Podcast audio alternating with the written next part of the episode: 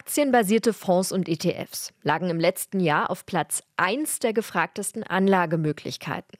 Das zeigen Daten des Deutschen Aktieninstituts. Es zählt gut 10 Millionen Anleger. Paul Petzelberger ist Vorstandsmitglied der SDK, der Schutzgemeinschaft der Kapitalanleger.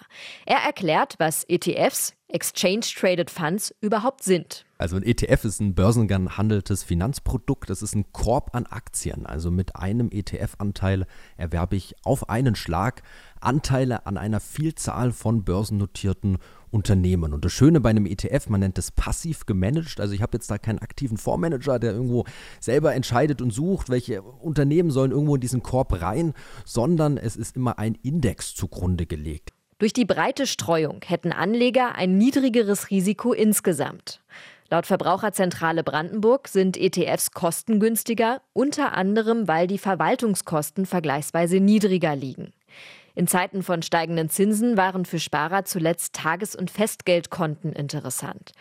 Aber jetzt bahnt sich eine Trendwende an. Nach Daten des Vergleichsportals Verivox würden Festgeldzinsen seit Jahresbeginn noch stärker sinken. Ende des letzten Jahres hatte sich der Negativtrend demnach bereits angedeutet. Lohnt sich jetzt also eine Investition in sogenannte ETFs? Das ist eine Frage des Timings, so Paul Petzelberger von der SDK. Aktuell gibt es wieder, wir haben wieder Zinsen auch auf Tagesgeld, wo man auch sagen kann, das ist eine Alternative. Aber ich würde den Blick ein bisschen langfristig richten. Das Schöne am Aktienmarkt ist ja, dass man an der Wertschöpfung von Unternehmen partizipiert. Wenn wir jetzt wirklich von 30, 40, 50, 60 Jahren sprechen, wenn man da diese großen Indizes nimmt, dann haben die wirklich deutliche Überrenditen, wirklich auf die Jahrzehnte immer abgeworfen. Anleger brauchen also viel Ausdauer. Und der Erfolg ist ans Wachstum der Unternehmen gekoppelt, der natürlich nicht immer eintritt.